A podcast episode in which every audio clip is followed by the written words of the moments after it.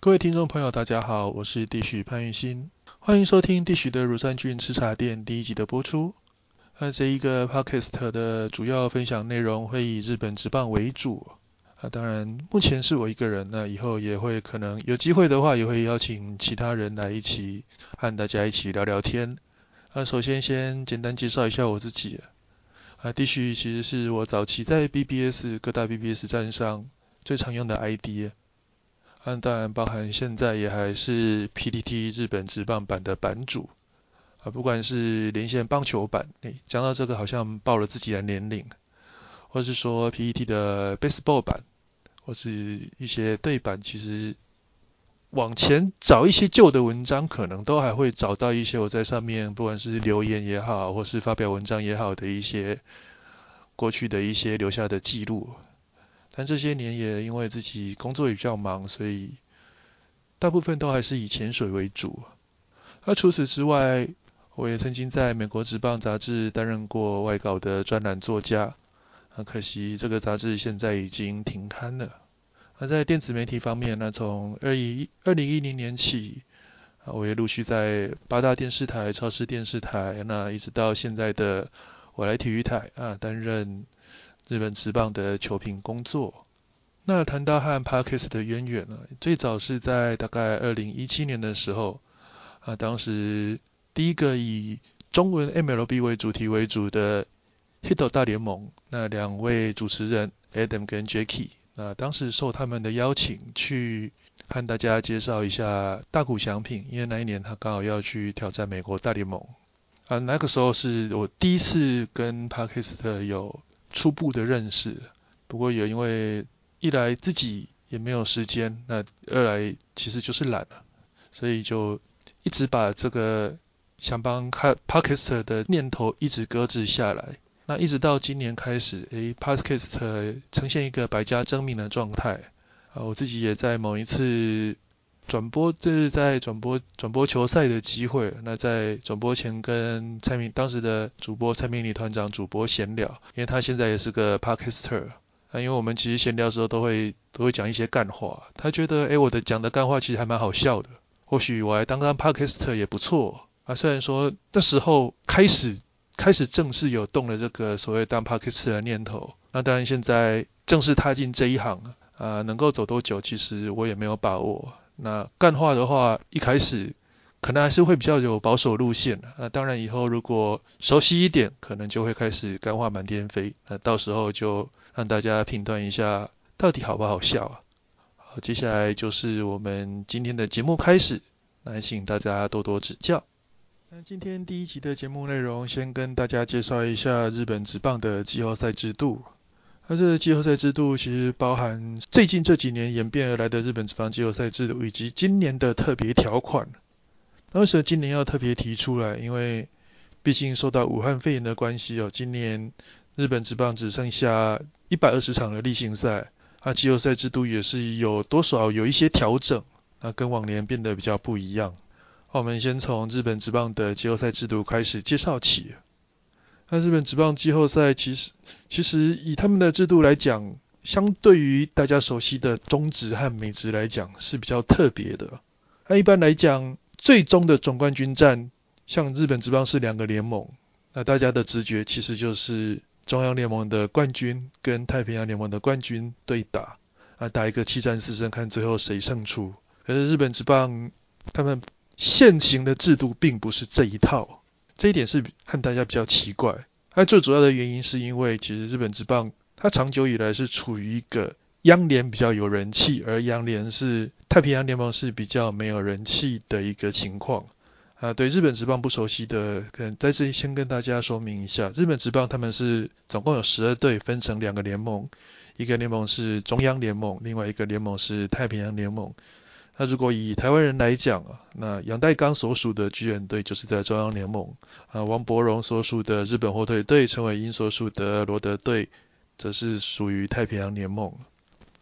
那刚刚讲到杨联的球迷，只是长期杨联的关注度长期不如中央联盟，所以其实杨联一直在想办法要多吸收一点球迷进场。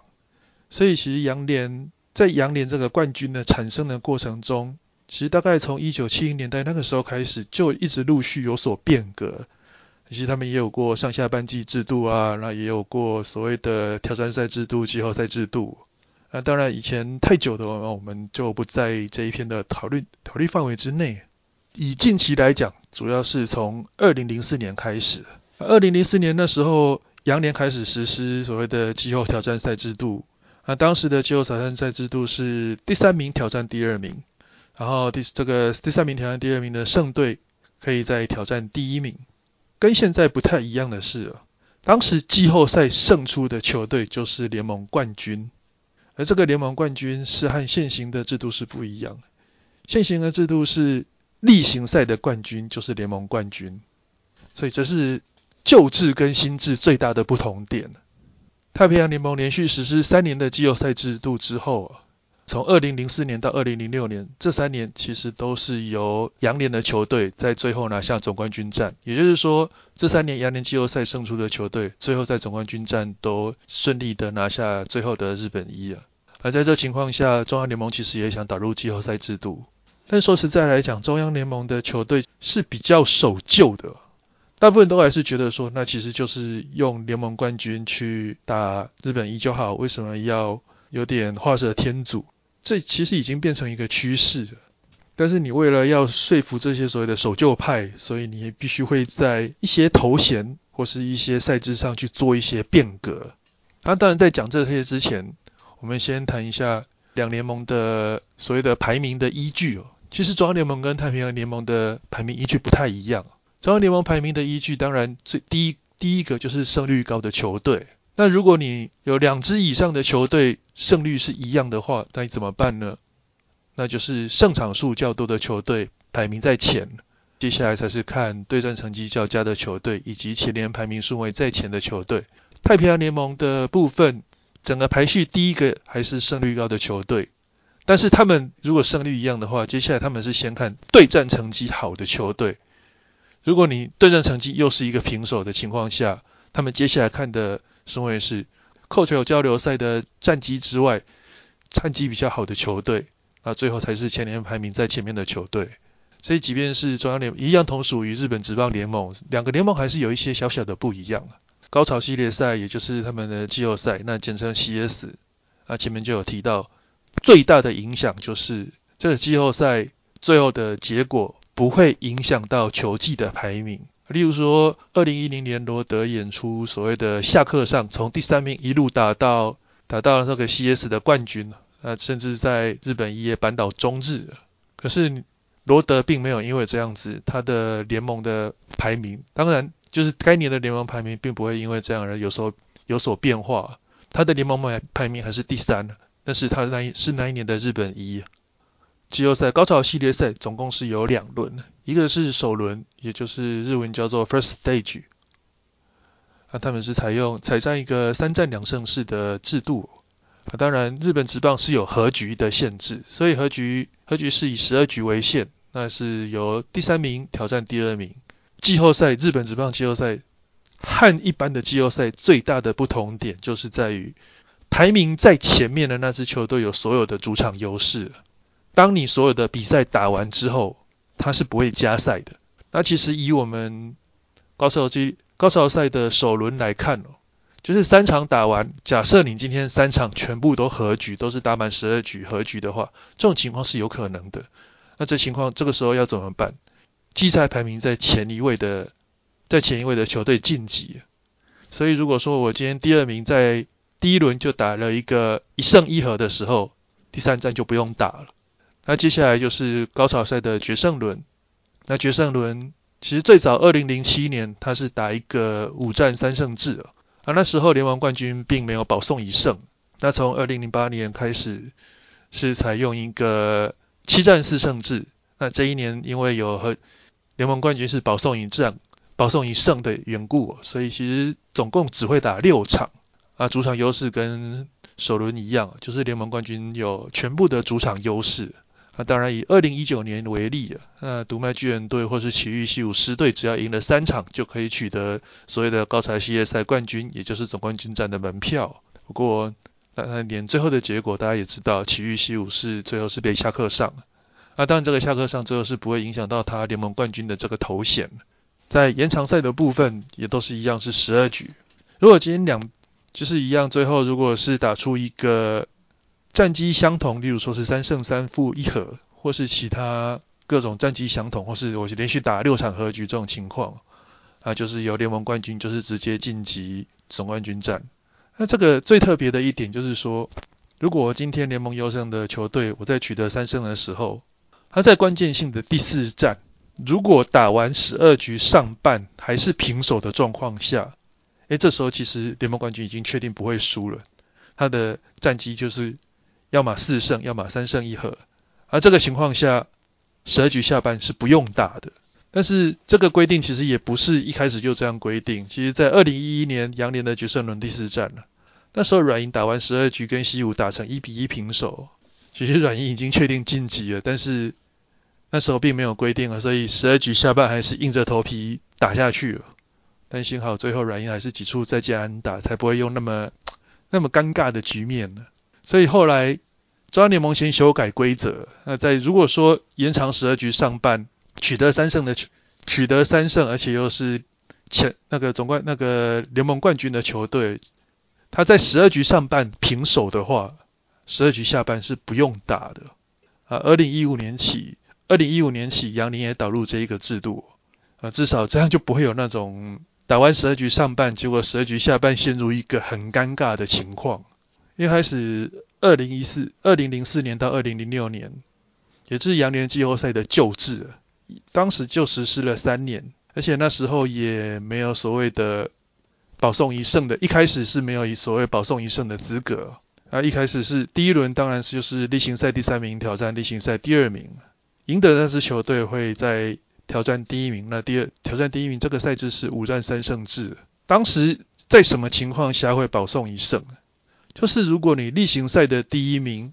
在球季期间领先第二名超过五场的胜差。那这个时候例行赛的第一名就可以获得一胜优势。那当时其实很有趣。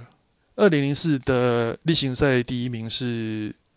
福冈大荣鹰。二零一五年后来因为球队转卖啊变成福冈软银鹰。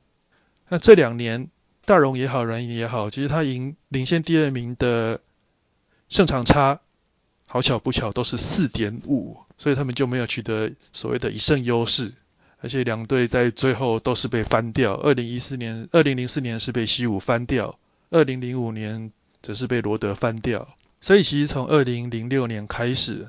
联盟冠军队它是有一个一胜的保送优势。而且当时很有趣，前面两场是在联盟冠军的球队打，而从第三场开始，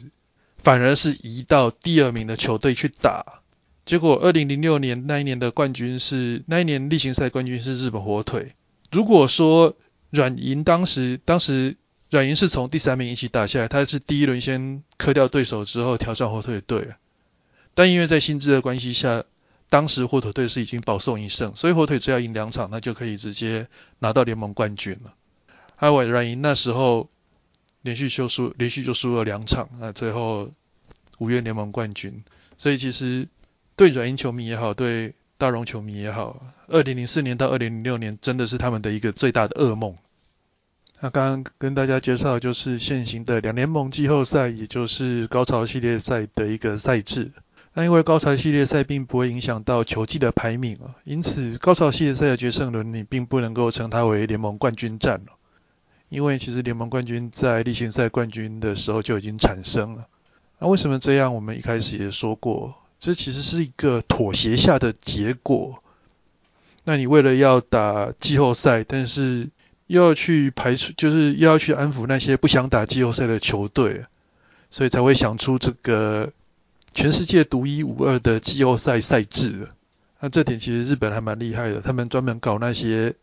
让人家可能看了很久都看不懂、搞不清楚的赛制。那前面也提到，其实为什么最后。中央联盟会妥协要打所谓的季后赛，因为其实中央联盟一直是很排斥这种东西的。他们也是希望说，诶，如果两个联盟都一样都有打季后赛的话，是不是他们在日本一的胜率会高一点？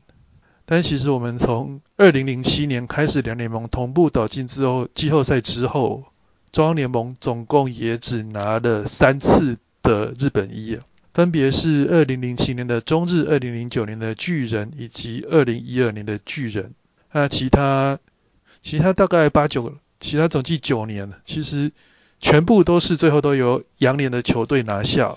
从包括二零零四年，包括从二零零八年西武、二零一零年罗德、二零一三年。乐天二零一六年火腿以及其他年的软银，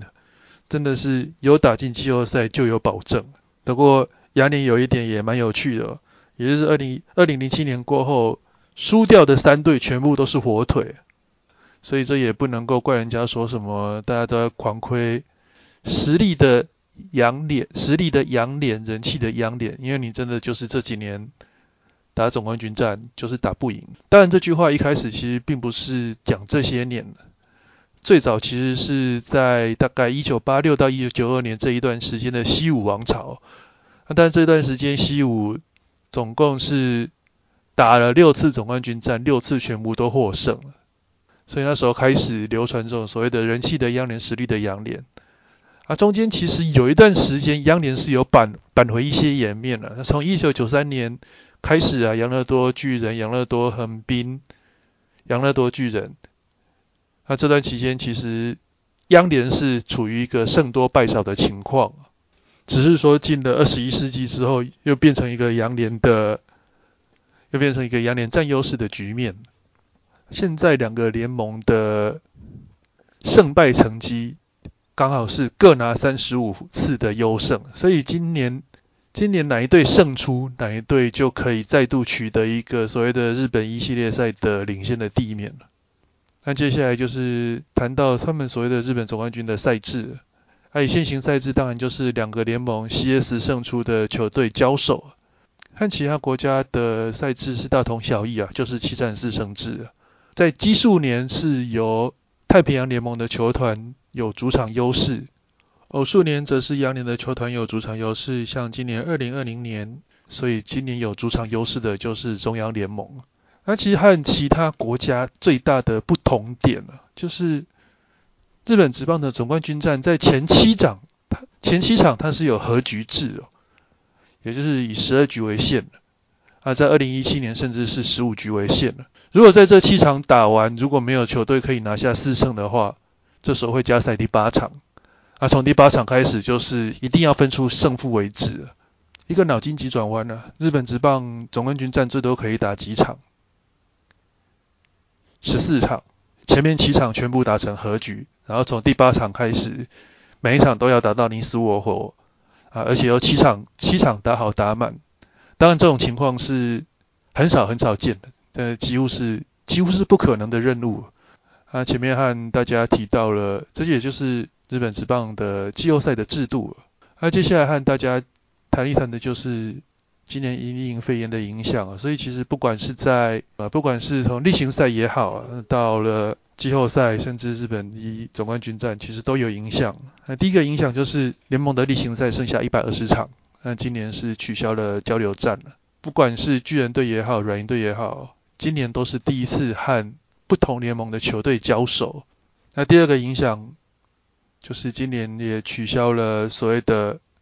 今年的两联盟的高潮系列赛，中央联盟是取消啊，那太平洋联盟是缩水到只打一轮，而且场次也从六场缩小到四场。大大家也知道，前几天才刚结束，那洋联的高潮系列赛最后是软银以三胜零败，那当然包含一场保送的战绩，那是击败第二名的罗德队，取得总冠军战的门票。啊，为什么央联要取消，央联没有取消？这最主要原因还是在于央联的赛程比较容易受到天后的影响啊。中央联盟只有两个室内球场，就是东京巨蛋跟名古屋巨蛋。啊，甚至在上礼拜六，太平洋联盟已经在打季后赛的时候，中央联盟的还有一场补赛，就是巨人跟横滨的补赛还在进行。这也是那时候为什么最后中央联盟决定就取消今年季后赛的原因了。那接下来就要谈的是今年二零二零年的总冠军战一个特别的条款。那首先影响到的就是今年开打的主场。大家知道巨人队的主场是东京巨蛋，但是因为今年肺炎的关系了，那原本预定在七月中旬所举行的都市对抗赛是延后到十一月下旬进行了。那好巧不巧的，就今年也刚好是巨人队打进总冠军战了。那因为总冠军战是比较晚决定的，所以变成巨人没有办法在所谓他自己的东京巨蛋进行总冠军战。他今年的总冠军战是他的主场是被迫移师到大阪金瓷巨蛋了。那其实日本职棒是有规定，总冠军战的开打的球场必须在球团的保护地域以内。而保护地域其实就是球团所在地的一个都道府县。以东京来讲，以巨人队来讲，就是东京都。但是因为这一次是跑到了金瓷巨蛋，那金瓷巨蛋是在大阪府，是这是第一个影响。所以大家今年如果看到说，哎，奇怪，怎么总冠军战跑到巨人队的主场，跑到大阪金瓷巨蛋去打，那真的就没有办法，因为今年就是没有办法用到东京巨蛋。啊，当然，其实像以往，如果是一般正常球季，日本的职棒联盟是会要求你必须要把总冠军战这一段期间，你的球场必须要空下来，而不能够随便外出借给其他其他的机关团体使用。其实，在二零二二零零两千年，其实曾经有发生过这种情况。因为原定总冠军战第三战的礼拜二的时间，那时候还是福冈软银还是福冈大荣鹰的时代，他把那时候的福冈巨蛋借给别人了，变成第三站被迫要提前到礼拜一打啊。之后就有这个规定，就是说你这段时间你必须要把你的球队的主场必须要空下来。但今年真的没有办法，因为发生了这个疫情的这件事，让很多事情变得比较没有办法预知，所以才会有定这个所谓的特别条例。那另外一个就是比赛的规定，就是原则上就是一个属于一个七战四胜制，但是如果是在日本一进行的期间呢，那因为肺炎的疫情的关系，导致可能。所有受所有社交的场合，或者是这种大型运动的场合，由中央宣布一切禁止的情况下，那这时候要怎么办？在他宣布全部终止的那一个时间点，领先的球队就是战绩取得领先的球队，他就是直接拿下日本一。也就是说，假设说今天如果只打了三场或是四场，就比赛就因为这些不可抗力因素而结束比赛，结束整个系列赛。就是看当时哪支球队取得一个领先的状况，啊，那一支球队就是直接拿下二零二零年的日本一。如果今天刚好两支球队是平手的情况，诶，比较这时候怎么办呢？就是比较现行国际赛最热门的 TQB 啊，就是优质率啊，优质率的球队就是拿下今年的日本一。啊，接下来就是所谓出场资格选手的问题。啊，其实以往总冠军战，它的当然登入人名是四十个，那你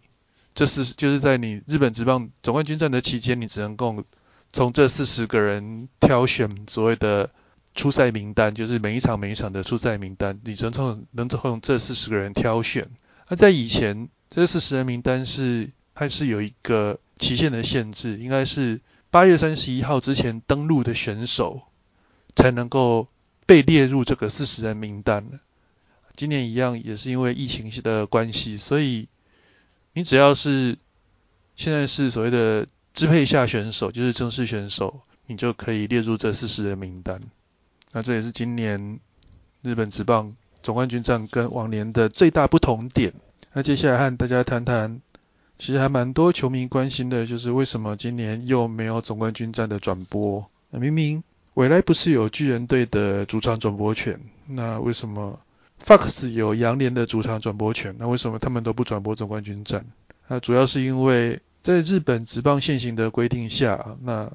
明星赛还有总冠军战这两种赛制，它的转播权是由联盟来决定，而不是球团来决定。而且这个签约金通常都比大家想象中的还高很多。这其实。之前，诶，未来也好，Fox 也好，都有人提过，就是那个金额并不是一般电视台可以付得起的程度。主要还是因为这是一个国外的总冠军战，那收视率如果高不起来的话，球团基呃对电视台来讲，基本上就是播一场赔一场，所以大家也不用去怪说为什么那么转播电视台没有心啊，都播了整个球季啊，最重要的总冠军战不播啊，实际上就是赔钱的生意没什么要做，甚至现在这些所谓的例行赛，有些其实都已经是赔钱在播出。其实大家可以参考，不管是蔡明团长也好，或是其他 podcast，像之前我今天才刚刚听到，就是关于一个生命主播林伟霆在小酌一下的 podcast 里面他的专访，其实里面都有提到，台湾的体育收视人口真的没有那么多，那你当没有那么多，你没有办法撑起收视率的情况下，自然这种相对上冷门中的冷门的比赛。你要电视台去播有相当大难度。虽然说在十几二十年前的确是有播过日本职棒总冠军战，你像一九九五年，我自己有印象的，一九九五年那时候播过杨乐多对欧力士，当时的组合还是真宫曾文成先生跟球评赵志强先生的组合，那组合现在其实还蛮蛮难看到的。印象没记错的话，两千年应该也有播过当时的 ON 对决，那时候应该是未来体育台主播的，啊是录影重播还是直播？好像有点模糊，好像是录影重播的样子。因为那时候也是跟台湾的总冠军战的日期是冲突到，但至少那时候是有播，而且重播那时候是有市场的。只是二十年前的时空背景跟现在时空背景完全不一样，所以。你也很难用说，呃，为什么以前有播，今年没有播？那其实就像，Fox 今年播到今年就宣告他们要退出体育转播一样啊。啊，但这个对很多圈内的人来讲，他们也是一个感到不是很意外中的意外啊。所以其实台湾的这些体育媒体，说真的啊，在播球其实都是一种佛心的概念的，也不是说。我在未来体育台当球评，所以就要帮他们说话。而是其实有时候现实现实面就是这样子啊，还是希望大家能够多多支持一下目前台面上的所有体育台，不希望有下一个 Fox 的产生啊。那这才是球迷心中最大的希望。好，那么今天的 Podcast Podcast 初登版就到此为止。那谢谢大家的收听。